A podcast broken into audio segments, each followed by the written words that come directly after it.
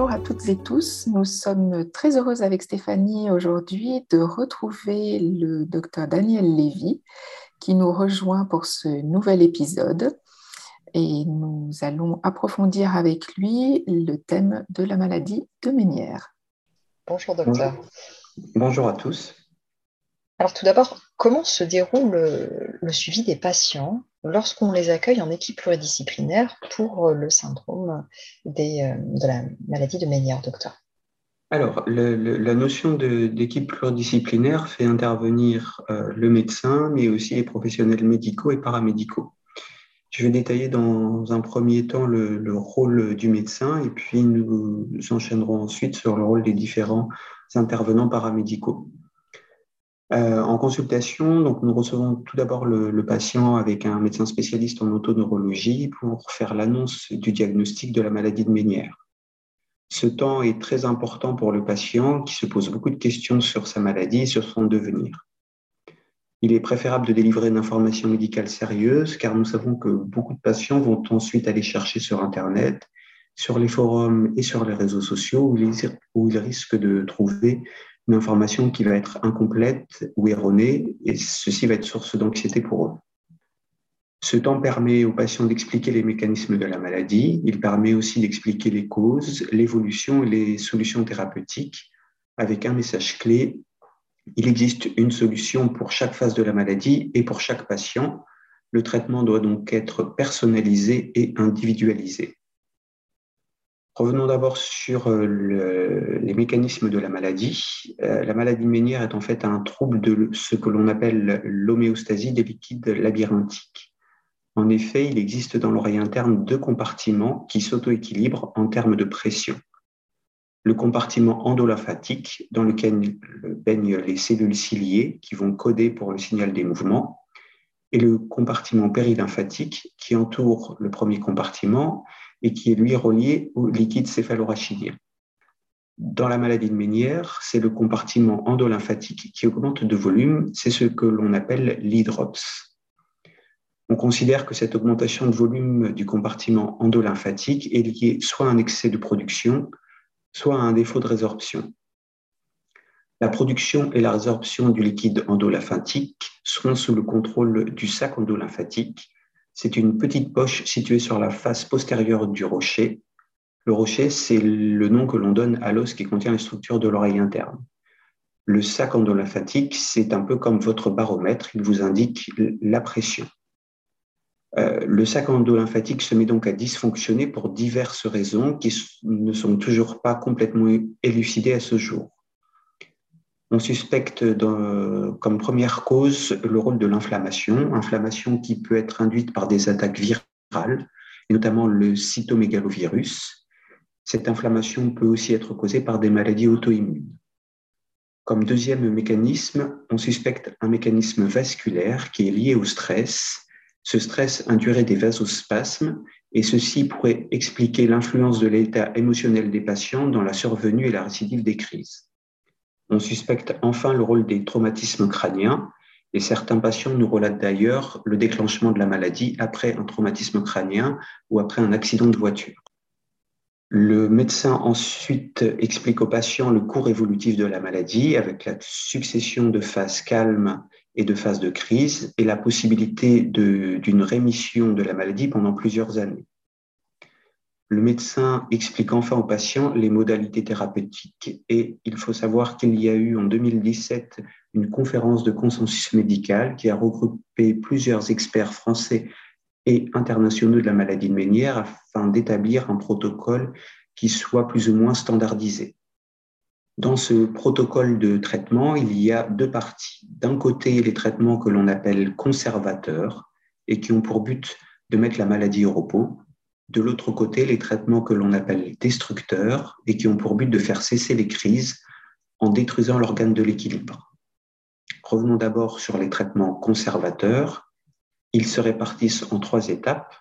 La première est l'association de traitements médicamenteux regroupant le tanganil à forte dose, la bétaïstine à forte dose, entre 4 et 6 comprimés par jour, les diurétiques tels que le manitol, le diamox, le lasilix ou la glycérotone. La deuxième étape et la réalisation d'injections transtympaniques de cortisone et ou la pose d'un drain transtympanique. Le but de ces injections ou de la pose du drain est de rétablir l'équilibre des pressions et de faire diminuer l'œdème et le gonflement du compartiment endolymphatique et donc de l'hydrops.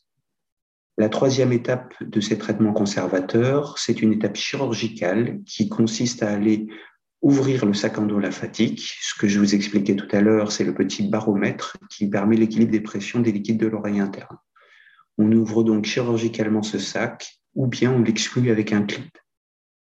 De l'autre côté, euh, les traitements destructeurs arrivent lorsque les traitements conservateurs que l'on vient de détailler sont en échec et que la maladie continue de progresser. Ces traitements ne permettent pas de contrôler euh, les symptômes auditifs comme la plénitude, l'acouphène ou la surdité. Ils ne sont efficaces que sur les crises de vertige rotatoire. Ces traitements destructeurs comportent soit des injections de gentamicine dans l'oreille. La gentamicine est un antibiotique toxique que l'on a utilisé dans les années 60, notamment pour traiter la tuberculose. Et on, s'est aperçu que euh, cet antibiotique aboutissait à l'apparition de surdité. On utilise donc euh, cet effet toxique en injectant la gentamicine dans l'oreille pour détruire l'organe de l'équilibre et faire cesser les crises rotatoires. Les autres traitements destructeurs sont la labyrinthectomie chirurgicale et la neurotomie vestibulaire. La labyrinthectomie chirurgicale s'adresse aux patients qui sont déjà porteurs d'une surdité évoluée et consiste à aller ouvrir chirurgicalement l'organe de l'équilibre pour le détruire. La neurotomie vestibulaire s'adresse, elle, aux patients qui ont encore une audition conservée et vise à sectionner sélectivement le nerf vestibulaire en gardant intact le nerf auditif. À l'issue de cet entretien euh, avec le patient, euh, médecin va adresser euh, son patient à divers spécialistes paramédicaux. En premier lieu, on adresse le patient à un audioprothésiste qui va être spécialisé dans la prise en charge des maladies de Ménière et des patients acouphéniques. Il faut savoir que l'appareillage de la surdité de la maladie de Ménière est très spécifique en raison des sensations de plénitude, d'acouphènes et de fluctuations auditives. Le succès de l'appareillage repose donc sur un professionnel qui va être formé et attentif. Nous adressons aussi nos patients euh, à un ou une sophrologue qui va être formé aux pathologies de l'oreille, aux vertiges et aux acouphènes, afin de l'aider à gérer ses crises rotatoires, son anxiété, ses troubles du sommeil et son acouphène.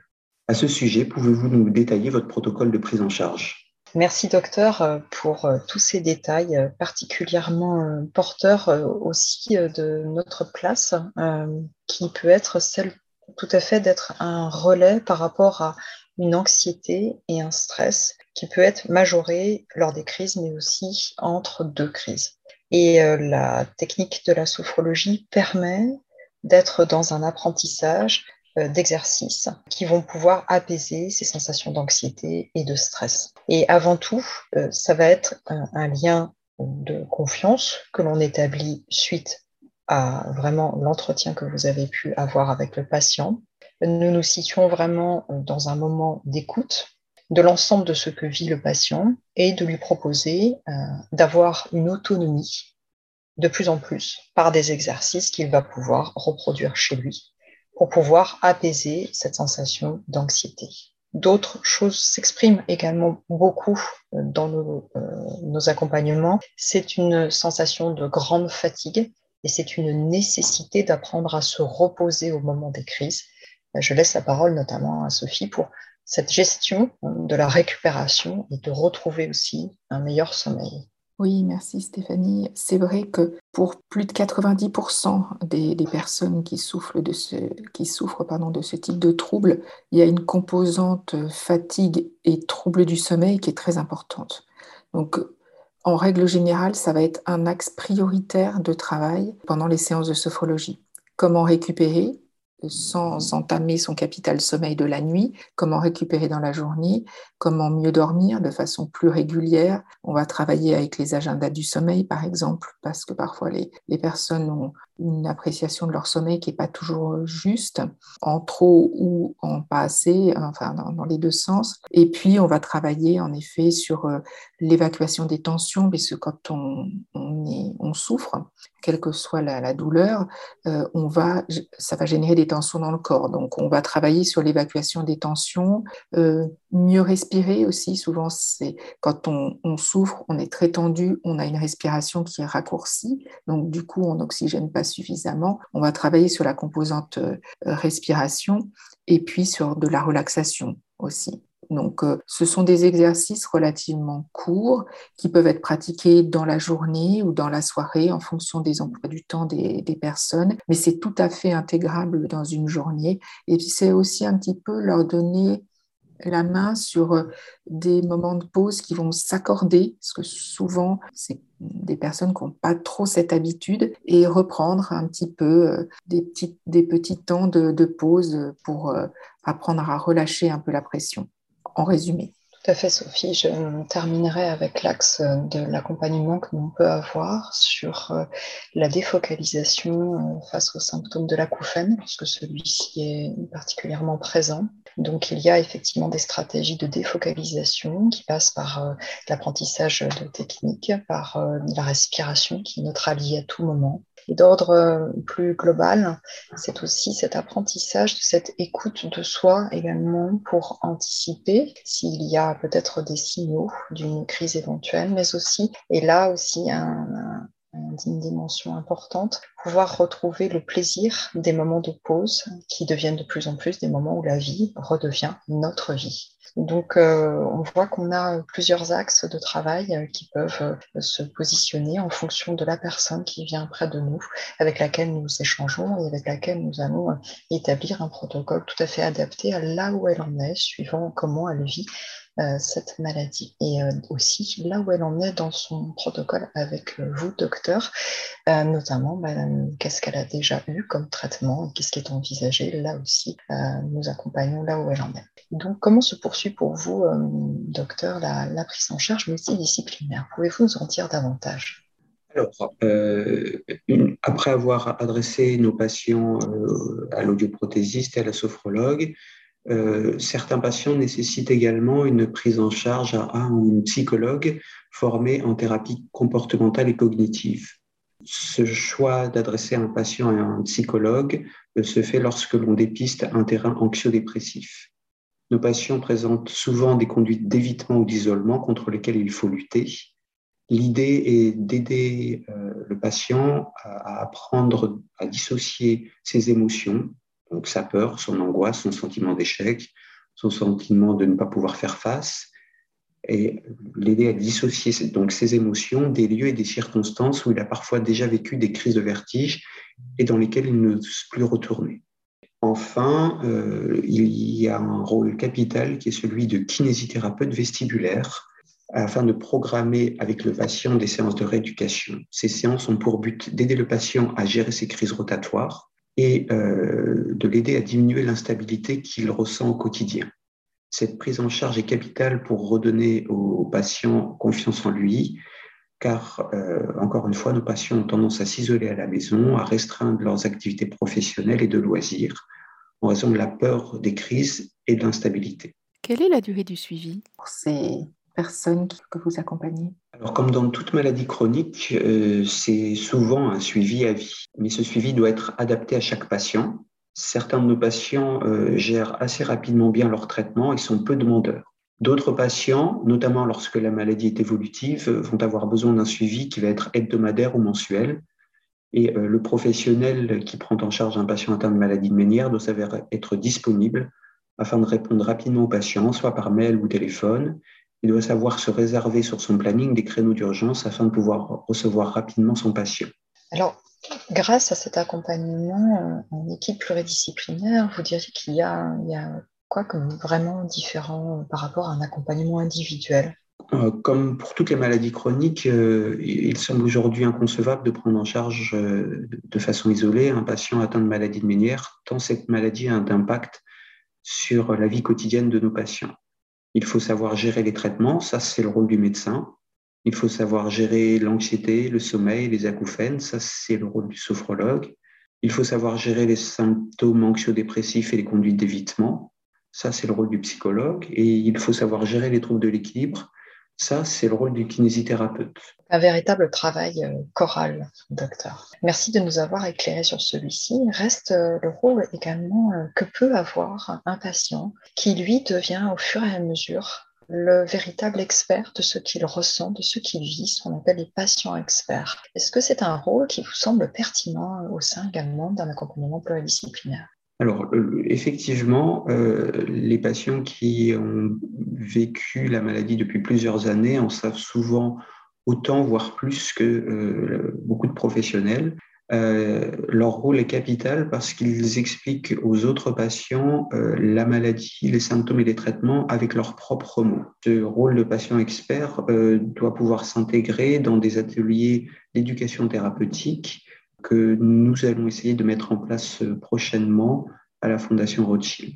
Autant euh, le rôle de patient expert est important, celui de professionnel expert est aussi très important, puisque l'on s'aperçoit que la médecine a fait d'énormes progrès ces dernières années dans le domaine médical et dans les technologies numériques. Les protocoles de prise en charge de la maladie ont notamment évolué beaucoup ces dernières années avec l'utilisation de plus en plus précoce de traitements locaux par injection intratympanique il y a également actuellement des protocoles d'essai utilisant de puissances anti-inflammatoires qui sont à l'étude. Pour la rééducation vestibulaire, on s'aperçoit également que la prise en charge est en pleine révolution avec l'arrivée ces dernières années d'équipements de réalité virtuelle qui permettent réellement d'immerger le patient quasiment en conditions réelles. On peut par exemple emmener le patient via la réalité virtuelle, on peut l'emmener prendre le métro, on peut l'emmener monter et descendre un escalator, que parfois il n'ose plus faire.